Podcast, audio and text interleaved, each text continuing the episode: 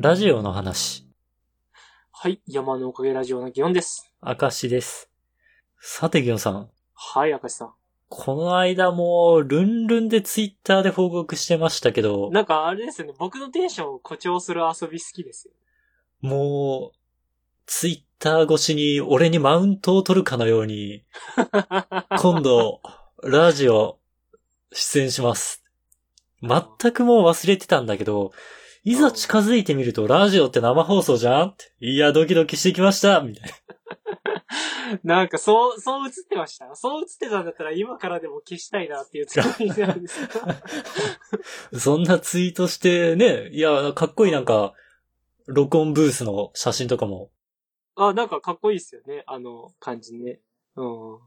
なんかあれだな、重たさがあるな、言葉に。いやいや、どんな感じだったんかなって話聞きたいなと思って。ああ、そう。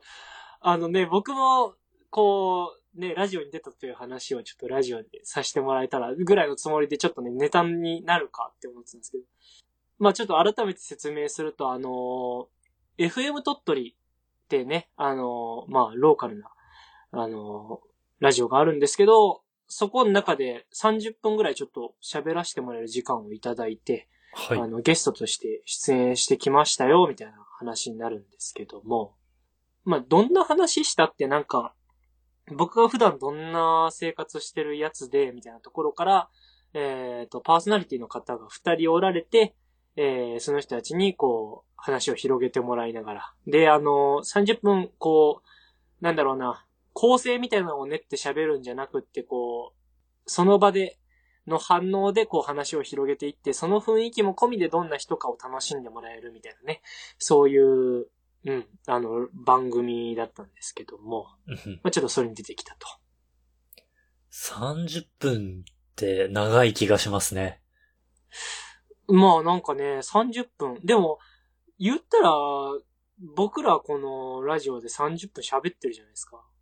まあ一応ね、一応、うん、で、二人で喋っててこう30分言ってて、その、今回はパーソナリティの人がもう二人いるわけで3人で30分なんで。あまあ自分のところに回ってくるのは3分の1ぐらいか。まあ、ゲストだからもうちょっと長くなるかもしんないにしても、まあそんなもんじゃないですか。はあ、そうか。うん。って思うと案外なんか、なんとかなったんですよね。ちょっとタイミングが悪くて聞けてないんですよ。ああ、ですか。ちょっとこれね、あの、アーカイブ残らないからもうこっから先聞いてねとも言えないんで、このタイミングで このラジオで紹介してもなっていう気持ちもあるんですけど。い じゃあ、感想だけでも。や、そうですね。なんかこれ、ねえ、なんかあんまりね、緊張とかなかったんですよね。で、感動みたいなのも、なんかそんなに大きい 感動もなかったんで、これ。あれ？どう？いや、なんか普通に楽しんで喋って普通に終わったんですよ。なんか打ち合わせがあったとか、打ち合わせね、ないんですよね。台本があったとか。ないんですよね。え そうなの？うん、あの、なんだったら前日ぐらいにその連絡が来て、ざっくりプロフィールとかってあります？って聞かれて、あの、出して、こんなもんっすって言って。ああ、じゃあこっから先は当日聞きますねってなって、で、当日行って、あの、ブースがおしゃれすぎて僕、あの、入り口がわかんなくって、あの な中にいる人に、あの、え、これ、入り口どこですかって連絡して入れてもらうちょっと、そんぐらいしか小ネタがなかったぐらい、そう、スムーズにこう、ポンポンポンと。あれなんですよね。オープニングが伸びたりもするわけですよ。ラジオのね、放送中に。うんうん。なんでその、明確に何分から入りですみたいなことはなくって、オープニングやって、ちょっと曲を流す時間に切り替えて、あ、じゃあちょっと中入ってもらっていいですかってなって、スラスラっとちょっとだけ雑談してから、ちょっとほぐして、スタートみたいな感じなんですけど。えー、すごい。もうなんかね、だから、うん、あの、なんだろう、イヤホンで自分の音声とか聞きながら喋るみたいな空間にはちょっと若干緊張したんですけど、その瞬間だけ。ああれって自分の声返ってきてるんだ。そう、あの、なんだろうな、音声がどうなってるかみたいなのを多分拾いながら、でその、マイクボリュームとかも調整するんだと思うんですけど、あ、そうなんだ。へえ。はい。で、あの、まあ、全然音量とか調整するんで、あの、楽に喋ってもらったらいいですよ、みたいな感じだったかっけえ。でも、なんだ、一言目のそのボリュームがもうボンってなったらそこだけはどうしようもないんだろうなとか思ったり、ちょっと緊張してそこで変になんか裏返ったり噛んだりしたら恥ずかしいなだけの緊張はあったんですけど、うん。もうしょっぱな乗り越えちゃったら、あとはもう言ってもらったことに返すだけ感がなんか、うん、強かったんで、割となんとかなったんですよね。ただ、ちょっと、なんだ、宿題みたいなのだけ用意されてて、全然別で。宿題？うん。あの、なんだろう。ラジオもね、あの、僕紹介で、この人どうすか出るのみたいな感じで押してもらって、今回出たんですけど、おー、推薦枠。はい。みたいな感じだったんですけど、その、そこの流れで、よかったらこういう感じの宣伝してもらえるとなーみたいなことをふわっと言われてた部分が別であったんですね。そのラジオの人とかとは全然関係なく。まあ、その推薦主がね。そういう感じなんですけど、あどっかでその話挟まなきゃいけないなーっていうので。まあ、ざっくり言うと、あの、僕がイベントで深夜の美術展って、まあ、やってるんですよね。はい。定期的にというか、半年に一回ぐらいかな、今はやってるんですけど、それに関連することをふわっとこう、宣伝してほしいって言われて、あ、じゃあ、その話広げなきゃか、と思いながら、そのプロフィールざっくり送ってくださいって言われた、あの、メールというか文面でのやり取りのタイミングで、あの、そういう活動やってますっていうことも送っといて、まあこう、まあでも、それだけをデカデカと書くと逆になんかその、向こうも気使っちゃうだろうから、その僕の他の活動も書いとかなきゃと思って、あの、ポッドキャストでラジオやってますよだとか、石積んだりね、するのも好きでとか、そういうような感じのことも入れてたんですけど、まあこう、多分その、プロフィールみたいなのを見ながら話をこう、転がしていく役の人がそのパーソナリティの片っぽの方が多分担当されてて、で、もう片っぽの方は多分その、当日の雰囲気でもう回していくよみたいな感じで多分前情報として入れてなかったんだろうなと思うんですけど。漫画家っていうこのフレーズの方が多分すごいキャッチーだったから、その、そこを頑張って広げてあげようしてくれたんですよね。片っぽのパーソナリティの方が。うんうん。まあ男性の方なんですけど、その人がバーッと広げてくれて、逆にその広げてくれたのがちょっと盛り上がりすぎて、あの、あ、他の話の方に行かずにこれ30分終わるぞみたいな空気になってきて、おー、他にも、ストーンバランシングの話とか。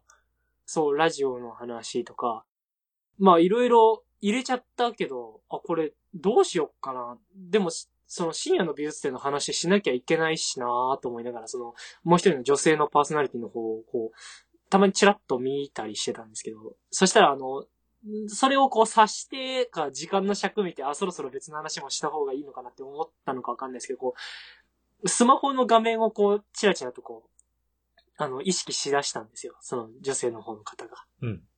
で、あ、これ、あの、繋いでくれる流れかと思って、あの、多分いいタイミングで入れてくれるんだな、これ、と思ったんで、あの、僕から何か言うとかはしないで待ってたんですけど、そしたら、あの、どう、多分なんですけど、その男性の方は、あ、これ、自分が話広げないと、その女性の方がこっからどう話広げようって迷ってるみたいな感じに多分感じたのかな。なんか、おー、男性側は男性側で。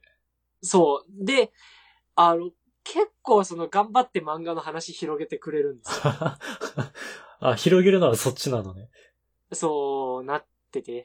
だからその、なんだろう、次のお題があるって想定してなかったんだと思うんですよ。うん。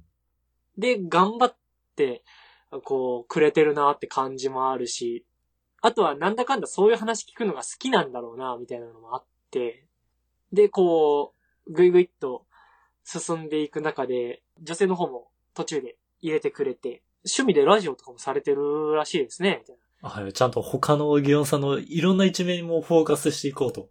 な。はい。してくれて、ああ、回ってきた回ってきたと思って。で、あの、ラジオとか石の話するんですけど、また、それはそれでね、あの、若干こう、広がっちゃうんですよ。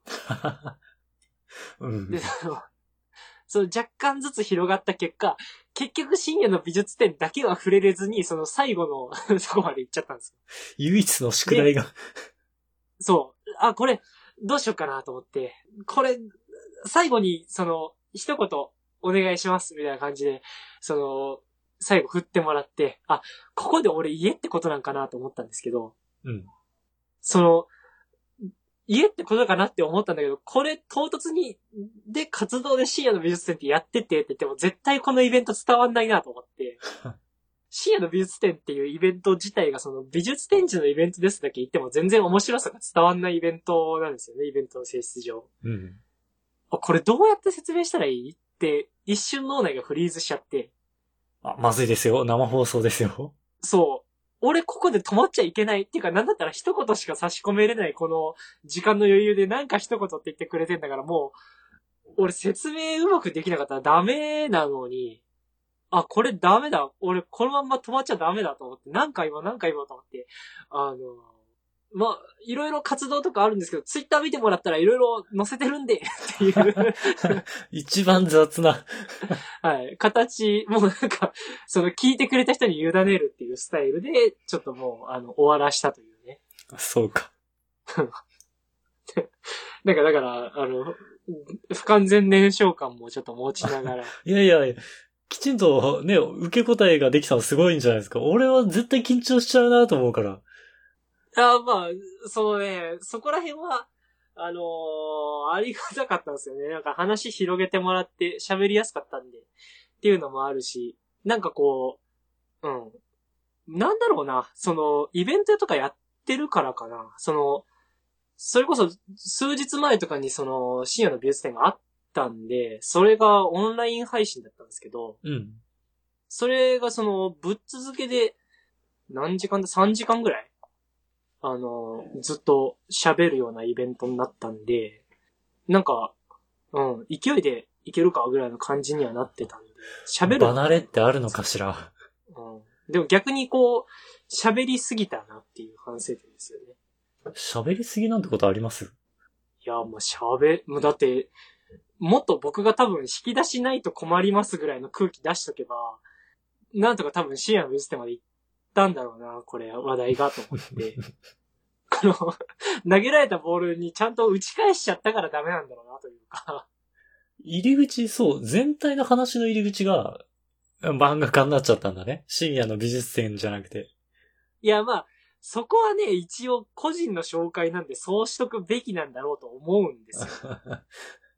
で、まあ、あれですよ、その、結果的にそういう話をしたから、あのーなんだ、アシスタントさせてもらってる先生はこういう人で、えー、オンラインサロンやっててとか、そういう話もできたんですけど、おー。うん。そういう宣伝はできたんですけど、まあ、いだから、綺麗に、あの、お願いしされた宿題だけを置き去りにして僕は駆け抜けたというね。慌てんぼうですね。まあ、これがね、30分という時間の重たさですよね。いやー、お疲れ様でした。ああ、いや、まあ、楽しかったですけど。まあ、なんか僕の、まあ初 FM ですか。FM 放送30分の枠喋ろうと思ったら何百万かかるんでしょうね。ああ、どうなんでしょうね。あれって放映権買うのってどんぐらいなんだろうな。でも、1回分だけ買うんだったらそんなに重たくはないんじゃないですか。バラ売りしてなさそうだな。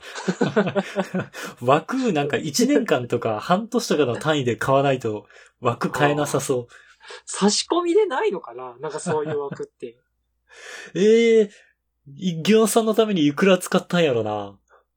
ああ、それなんか、そこの前情報だけ聞いてたら僕はもっと緊張してたかもしれない。あ、本当？そうかも。一言の話。はい、山のおかげラジオの祇園です。明石です。今回もね、投稿ありがとうございます。第13回山影一言。お題に対する感想、発見など、読書感想文より気軽に一言で書いてみませんかということで、はい、今回のお題が、ホラー、コメディ、アクションの3つです。はい、映画のちょっとね、ジャンルで行ってみました。最初僕のから行きますかね。はいはい。うん、えーっと、ホラー。乾きってホラーじゃないんかなコメディ、鍵泥棒のメソッドが好きです。アクション、ジェイソン・ステイサム大好きです。ということでね。乾きって何？映画のタイトル？あ、そうなんですよ。乾きって映画があるんですけど、あれは何になるんだろうと思って。きちんと映画作品のタイトルならタイトルで二重括弧とか欲しいですね。最近、肌乾燥するな、みたいな。ああ、でもね、あのーそのホラーもあるよね。なんかさ、あの、寝てる時ってやたら鼻乾かない？ああ、怖い。えー、ど、ど、ど、ど、どういうこと？起きてたら水分全然足りてるのにさ、寝てる間ってなんか鼻とかやたら乾いてさ、起きた時くしゃみ止まんなくなるみたいな。あれもホラーだね。そういう話したいわけじいゃなくて。いやー ホラーですね。かあの、乾きってね、作品ね、ぜひあの、一人で見てほしいんですよね。あの、僕は映画館で乾きを友達と見に行って、あの、周りの友達がすごいテンション、あの、だだ下がりで、僕だけルンルンで出てた記憶があるんで、和製ホラーですか？あの、ホラーなのかがね、なんかサスペンスとかになるのかな。結構エグいシーンもあるんですけど、でも、あの、電波組の曲使ってたりね、ちょっとなんか最古な感じというか、ええうん。途中になんかその、えーっとね、言葉だけでもちょっと想像が働いちゃう人はなんか10秒ぐらいちょっとあーってやっといてほしいんですけど、あのなんか、お腹開かれて内臓をそのまま踏まれるみたいなシーンがあるんですよね。あなんか、そう、遅かったですね、赤石さんね。そういうのがあったりとか、ちょっとまあ、ホラーなのかな。あれが結構ね、僕は好きな作品なんですけど、ー多分ホラーですよ、それ。ああ、ですかね。うん。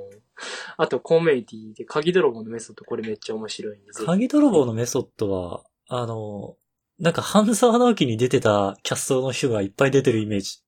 ああ、はいはいはい。そうです、そうです。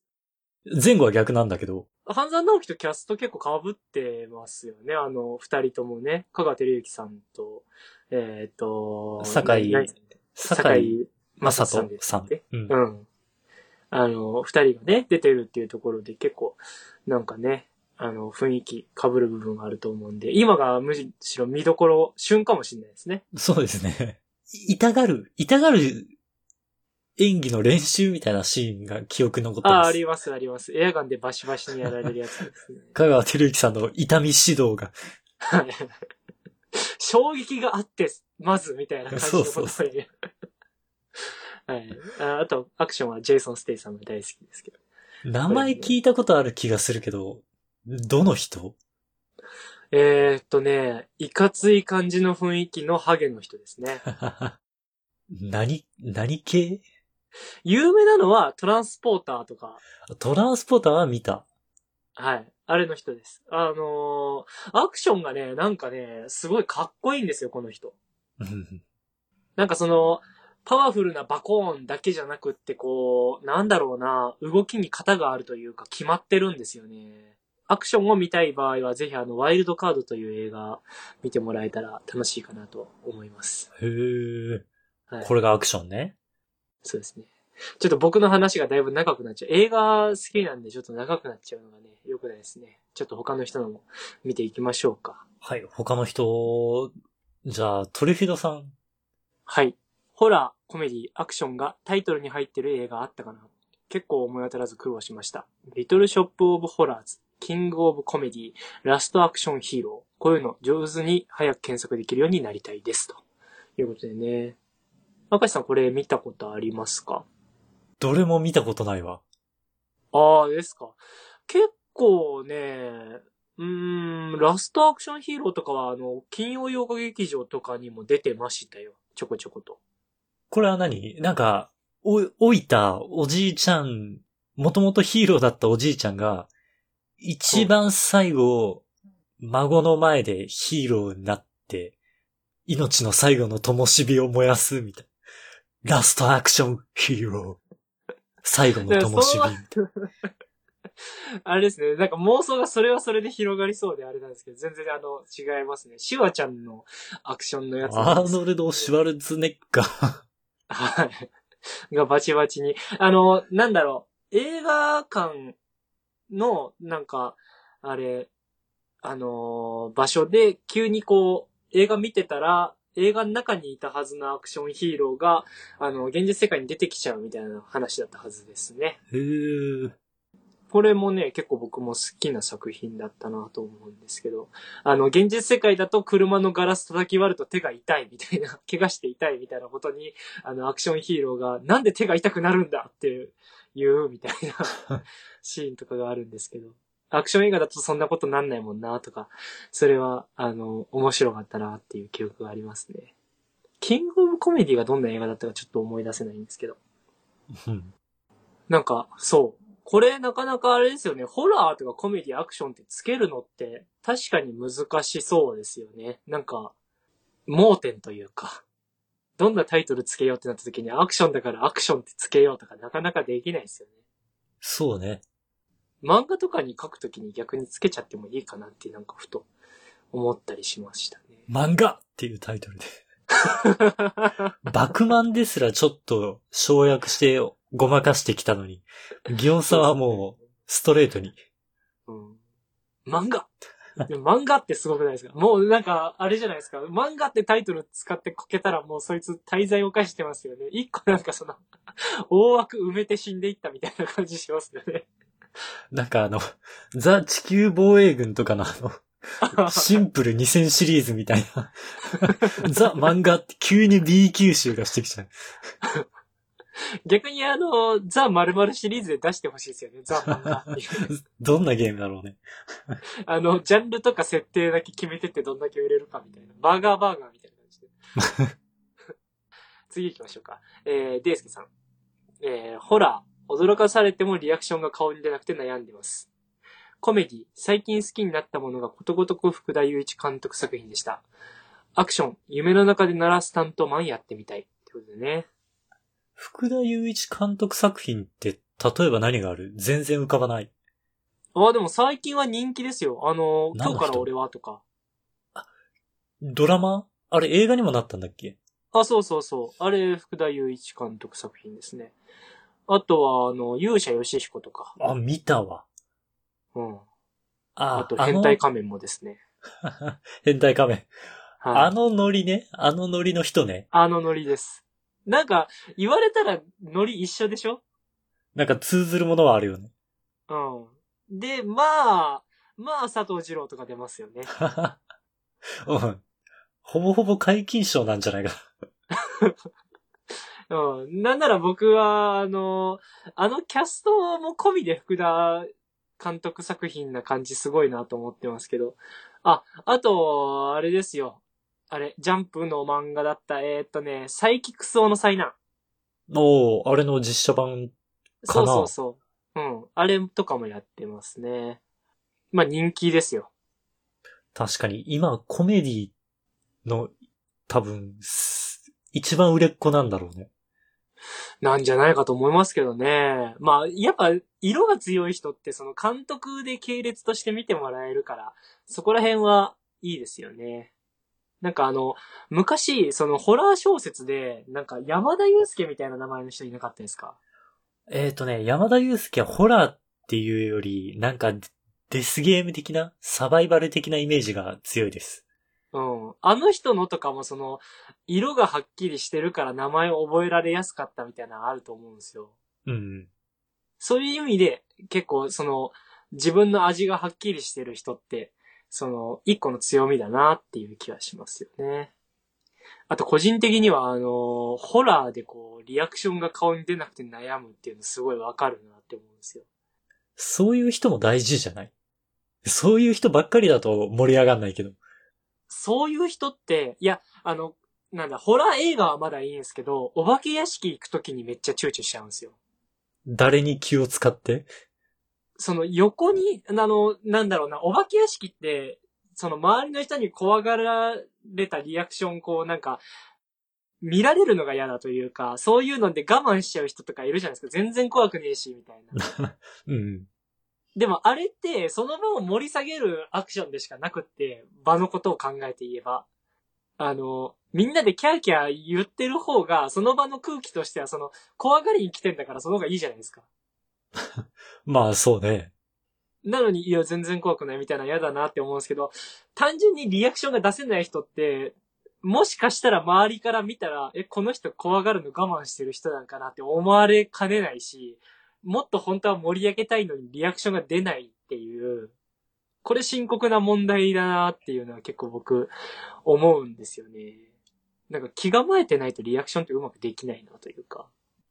ホラーを見る作法みたいな話になってきたけど。いや、まあ、あれですか、あの、ホラー映画ならまあ楽しんで見ればいいんですよね。うん、これももしかしたら盛り下がるかもしれないけど、うん。いや、このタイミングでこれはすごいわ、みたいな。こう演出に感心しちゃうというか。なんかまたそれも技がいりそうよな。なんかでもあれか、その、誰かと見るために能力つけたいっていうんであれば何かしら頑張らないけんのかも。やりすぎはくどそうだけど、まあ、うん、一番楽なのは怖がっちゃうっていうのが楽だと思います。そうだね。もう頑張って怖がろう。キャーって言えば、うわーって言えばいいのかな？いや、わーって言うとうるさいって言われるかな、映画だと。難しいね。次行きましょう。えー、あれこれさんの、えー、一言ですね。ホラー、デッドバイデイライトがたまんねえ。コメディ、キングスマンがたまんねえ。アクション、キングスマンがたまんねえ。ということでね。デッドバイデイライトってゲームのイメージでした。ああ、そう、僕もそうなんですよね。これどっちがスタートなんでしょうか。映画、そもそもあんのかな僕見てないですね。Dead by Daylight、実況動画みたいなんでしか触れてなくて、僕はあの、スマホで似たような、あの、第五人格ってあるんですけど、はい。そっちの方をちょこちょこってやってたことがあって、あれやってる時はね、やっぱなんかドキドキしますよね。きちんと、ホラーのお作法を守れてますか？あれはでもいいんじゃないですか。別にあの、顔を見られるわけじゃないし、顔、あの、声も共有してないんで、きっとあの、自由にやっていい類のものだと思ってますけど。ほら、嫌だな。なんか、一番怖いっすね。そんなこと言われちゃう、ほら。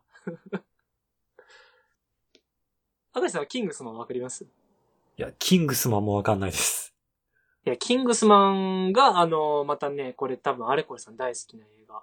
なんか前にそういう話聞いた気がするんだよな。コメディかつアクションの映画ってこと？なんか、コメディって言っても、その、なんだろうな。あの、シュールギャグではないけどな。なんかそんな感じの雰囲気がするんですよね。主人公は基本的にいいやつです。なんか、それでいろいろ巻き込まれ型な感じで始まってくるのがワンかなと思うんですけど。うん。そこら辺は面白いですよ。キングスマンのコメディ感が好きだったら、あの、トリプル X とかのね、多分コメディ感も好きだと思います。そっちもわかんないなで、アクションが結構かっこいいんですよ。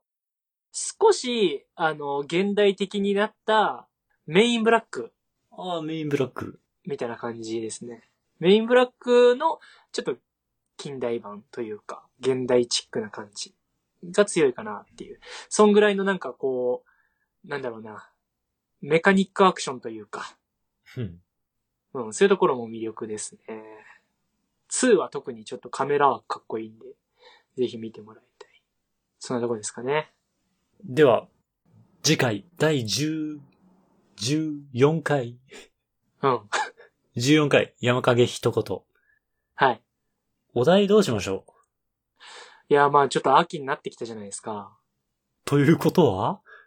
ちょっと秋っぽいことしていきたいなと思うんですけど、えー、芋、栗、南京でどうでしょ南京って何？芋栗うああ、えっとね、かぼちゃです。え、何それ？え、何それって何いや、いいんだけど、その3つでいいんだけど、それってなんかの並び？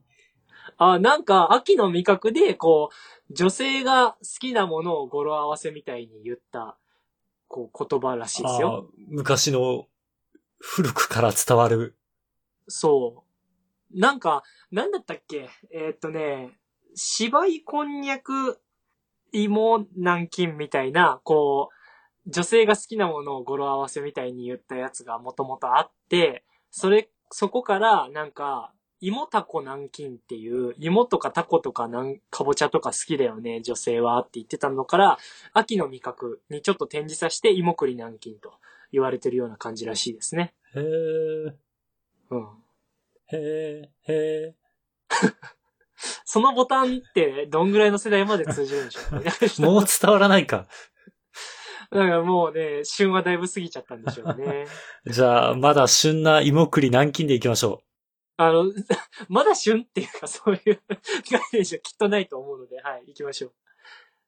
またね、じゃあこれ、えー、芋栗南京、南京はかぼちゃです。えー、また、えー、一言、お待ちしております。